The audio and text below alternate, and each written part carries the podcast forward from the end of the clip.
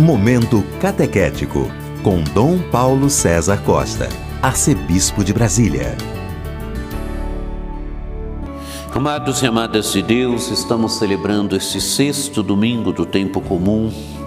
Temos diante de nós um texto tirado do capítulo 6 do Evangelho de São Lucas, os versículos 17, depois dos versículos 20 a 26. Naquele tempo, Jesus desceu da montanha com os discípulos e parou num lugar plano. Ali estavam muitos de seus discípulos e grande multidão de gente de toda a Judéia e de Jerusalém, do, do litoral de Tiro e Sidônia. Amados e amadas de Deus, o evangelista situa onde aconteceu a cena. Jesus desceu da montanha com os discípulos e parou no lugar plano. Este detalhe parece um pouco desapercebido, talvez, mas é um detalhe fundamental, porque esse discurso será chamado discurso da planície. No Evangelho de Mateus é chamado discurso da montanha, porque Jesus proclama as bem-aventuranças da montanha. Em Lucas é chamado discurso da planície, porque Jesus parou num lugar plano.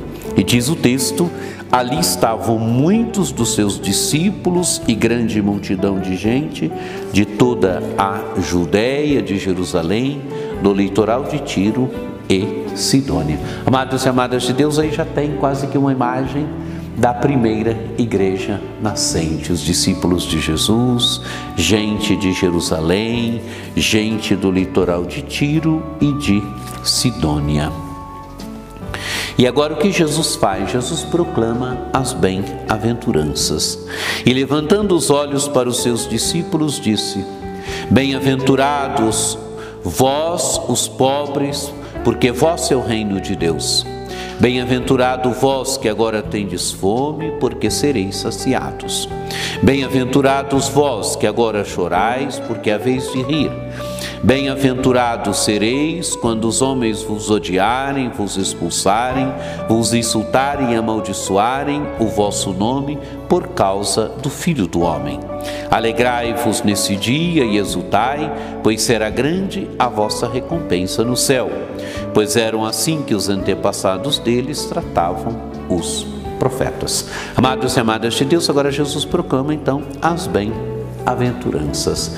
As bem-aventuranças expressam situações bem concretas, situações bem concretas onde o discípulo, a discípula de Jesus Cristo, onde o seguidor, a seguidora de Jesus Cristo é encontrado. Encontrado por fidelidade a Ele, por fidelidade a Jesus Cristo, por fidelidade ao seu Evangelho. Felizes, bem-aventurados vós os pobres, porque vosso é o reino de Deus. Amados e amadas de Deus, os pobres, aqueles que nada têm. O Evangelho de São Lucas é o Evangelho dos pobres. É o Evangelho direcionado aos pobres. Os pobres são aqueles que não têm a que se apegar e por isso fazem de Deus a sua grande riqueza.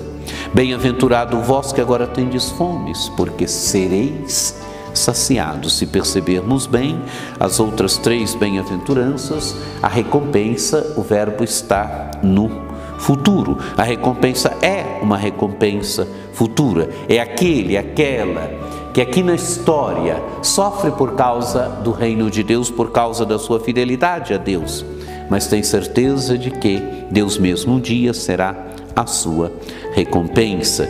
E a última das bem-aventuranças, Bem-aventurados sereis quando os homens os odiarem, vos expulsarem, vos insultarem e amaldiçoarem o vosso nome por causa do Filho do Homem. Amados e amadas de Deus, é aquilo que o discípulo, a discípula sofre por causa de Jesus Cristo.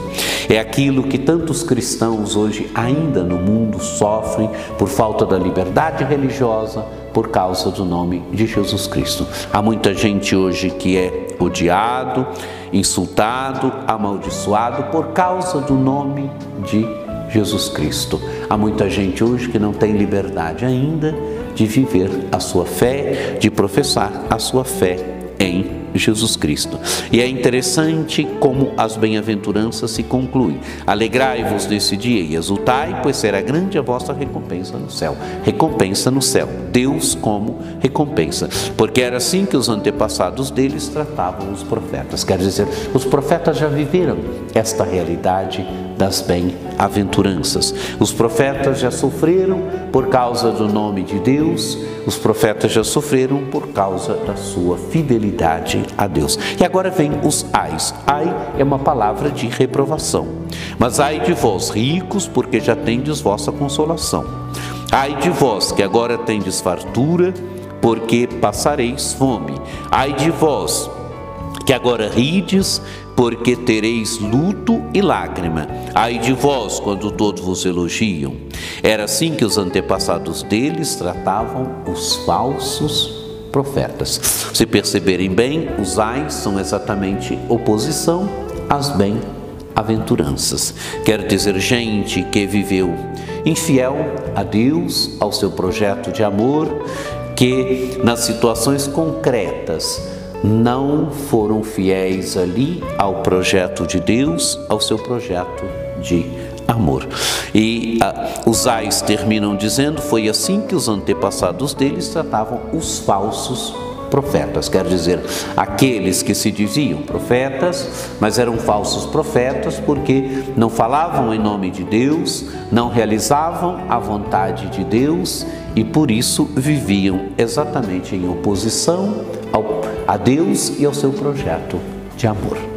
Amados e amadas de Deus, que o encontro com o texto das bem-aventuranças nos, ajude, nos ajude hoje, nos ajude na nossa fidelidade a Jesus Cristo, nos ajude a percebermos que a fidelidade a Jesus Cristo vai acontecendo em situações bem concretas da vida, onde o discípulo, onde o homem, a mulher de fé, é chamado às vezes a sofrer, a sofrer escárnio, a, a sofrer reprovação, mas sofrer tudo isso por amor a Jesus Cristo, por fidelidade ao seu Evangelho. Quando essas situações acontecem na nossa vida, tenhamos sempre certeza.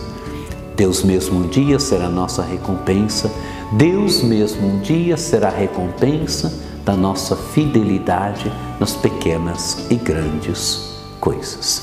Que você tenha um domingo muito abençoado e que, por intercessão de Nossa Senhora Aparecida, desça sobre todos vós a bênção do Deus Todo-Poderoso, que é Pai e Filho e Espírito Santo. Amém. Este foi o Momento Catequético com Dom Paulo César Costa, arcebispo de Brasília.